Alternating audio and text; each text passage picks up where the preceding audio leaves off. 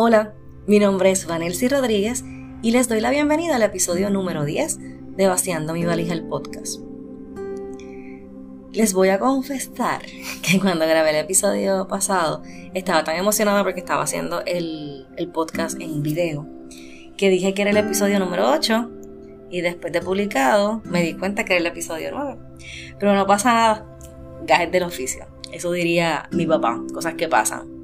En este nuevo episodio hablaremos de todas esas creencias que nos limitan, de dónde nacen y cómo nos hacen dejar a un lado eso que tanto nos apasiona. A mí me encantan las películas, me encantan las novelas, las series. Desde chiquita recuerdo que yo me metía en, el en la trama. Y todavía lo hago. Y me lo vivo como si fuera yo uno de los personajes. La actuación me encanta. Creo que fue aproximadamente a los 7 años cuando tomé mis primeras clases de actuación y fue mi tía la que aprovechaba cada oportunidad, fiesta familiar o actividad para treparme en la tarima, a bailar, a declamar un poema, a leer una semblanza o simplemente me daba el micrófono para que yo fuera la maestra de ceremonia. Así que si hay que echarle la culpa a alguien, o más bien agradecer de que hoy yo esté aquí haciendo esto, es a ella, a mi titiana. En la escuela intermedia, en séptimo grado, tomé la decisión de ir a un casting para pertenecer al grupo de teatro del colegio y recibí el baño de agua fría más cruel que podía recibir en ese momento. Yo no sé si es que buscaban estrellas profesionales a los 13 años, pero ese, ¿cómo fue que me dijo? Eso es lo mejor que puedes hacer. No sabes hacerlo mejor. Eso dejó una marca en mí bien grande. Fue bien humillante. En décimo grado, yo cambié de escuela y por tres años tomé la clase de teatro, pero nunca me atreví a hacer un casting. Yo ayudaba, apoyaba en la producción, en la logística, en la planificación, en la coordinación. Una vez fui maestra eh, de ceremonia o animadora, host del talent show que yo estaba eh, produciendo, por llamarlo de alguna forma, junto con, con mi amiga Mónica. Y yo fui la animadora, pero fue porque no llegó la que yo había designado para el rol, para hacerlo. Aún sabiendo lo bien que yo lo podía hacer, nunca fui a un casting. Y aún así, una vez me atreví a reclamarle a Mr. Robles, el maestro de teatro, por qué no me había seleccionado para un personaje de, de una obra si él me había dicho en las clases que todas las que estaban haciendo el personaje era la mejor que lo estaba haciendo. Y su respuesta fue, si no vas al casting, no te puedo dar el papel aunque seas la mejor, no hay ventaja para nadie. Es la misma condición para todos. Y aún sabiendo que Mr. Robles tenía razón, me aterraba volver a escuchar él. Eso es lo mejor que puedes hacer. No sabes hacerlo mejor. O peor aún, que me dijeran que yo no servía para lo que tanto me apasionaba.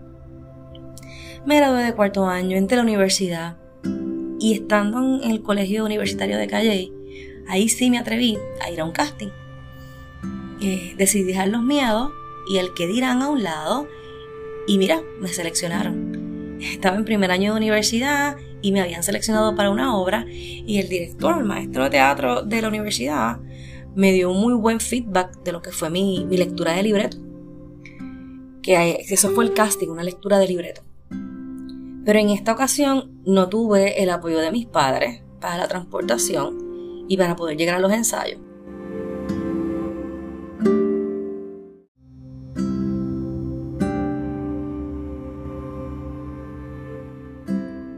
Yo todavía no tenía la licencia de conducir, vivía en un pueblo y estudiaba en otro, y la transportación pública no era una opción por el horario de ensayo.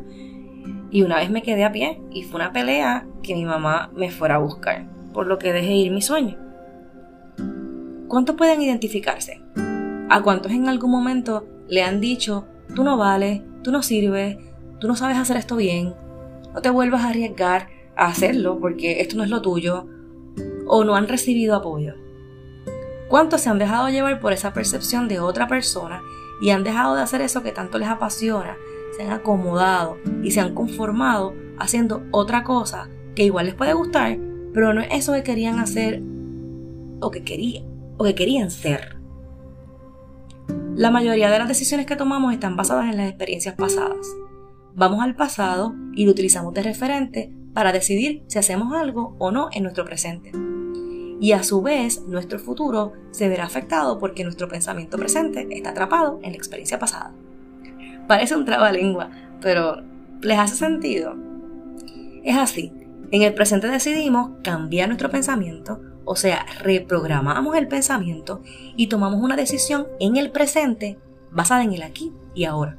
Por ejemplo, tal vez en el pasado me dijeron que no sabía hacerlo pero basado en las evidencias que he ido recogiendo con el tiempo, puedo ver que soy buena en lo que hago.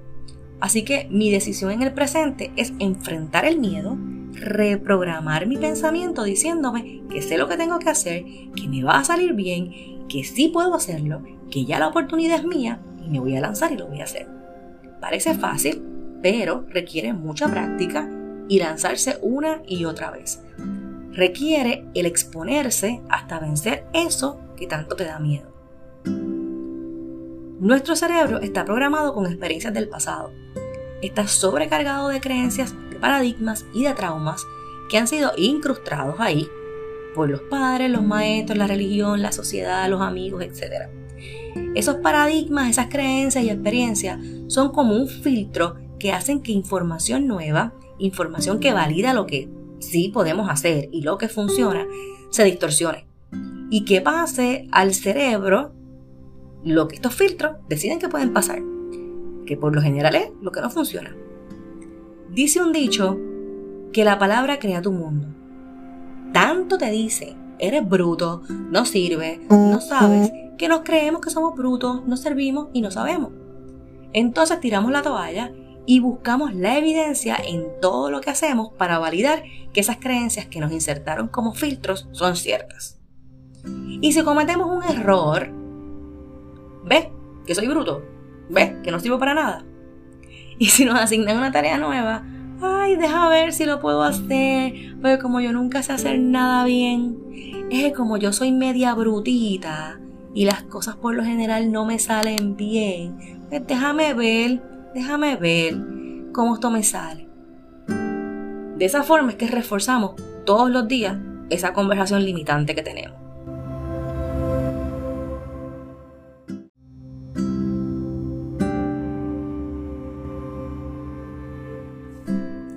Es necesario cambiar esos filtros para cambiar la información de nuestro cerebro.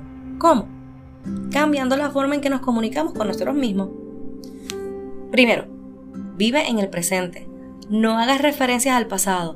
Rompe con los paradigmas, cambia las creencias negativas por nuevas creencias positivas que te empoderen.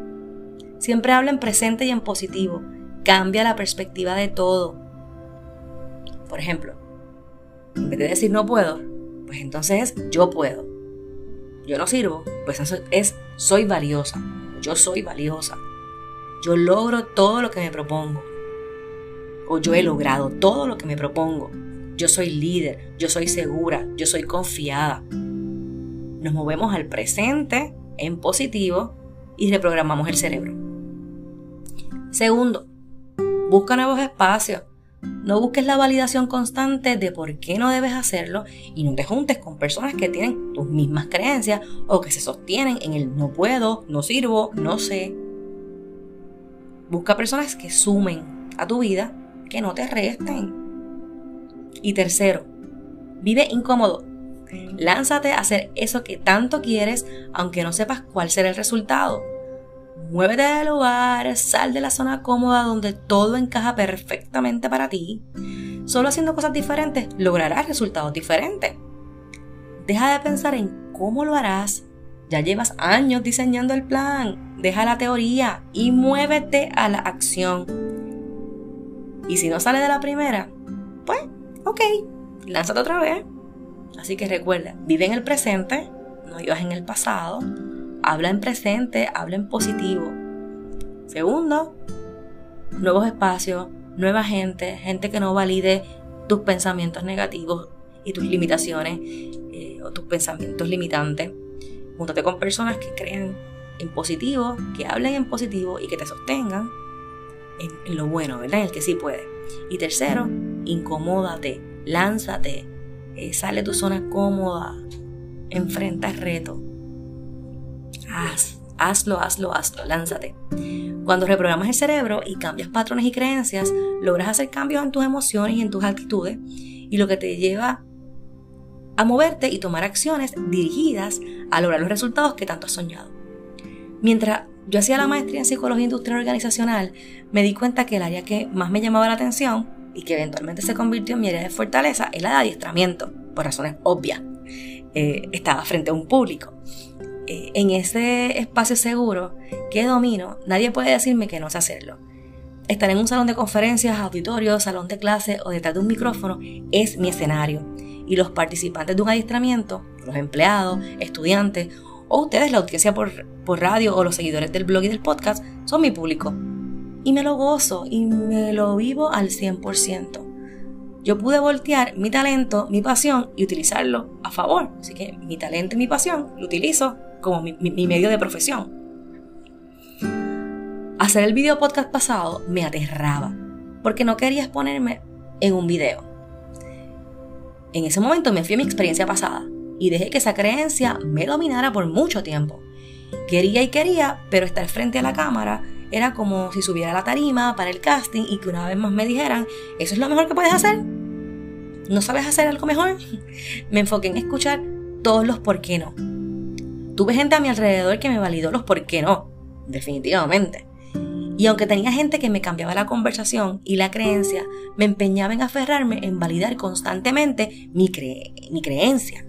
La mente no se puede parar, pero sí puedo dejar de escucharla. Elegí cambiar la conversación en mi pensamiento. Decidí escuchar a los que me validaban que sí podía hacerlo. Me repetí muchas veces, yo soy una mujer segura, yo soy una mujer confiada, yo soy una mujer segura, yo soy una mujer confiada. Transformé la creencia negativa en una positiva. Cambié la perspectiva. Pensé en grande.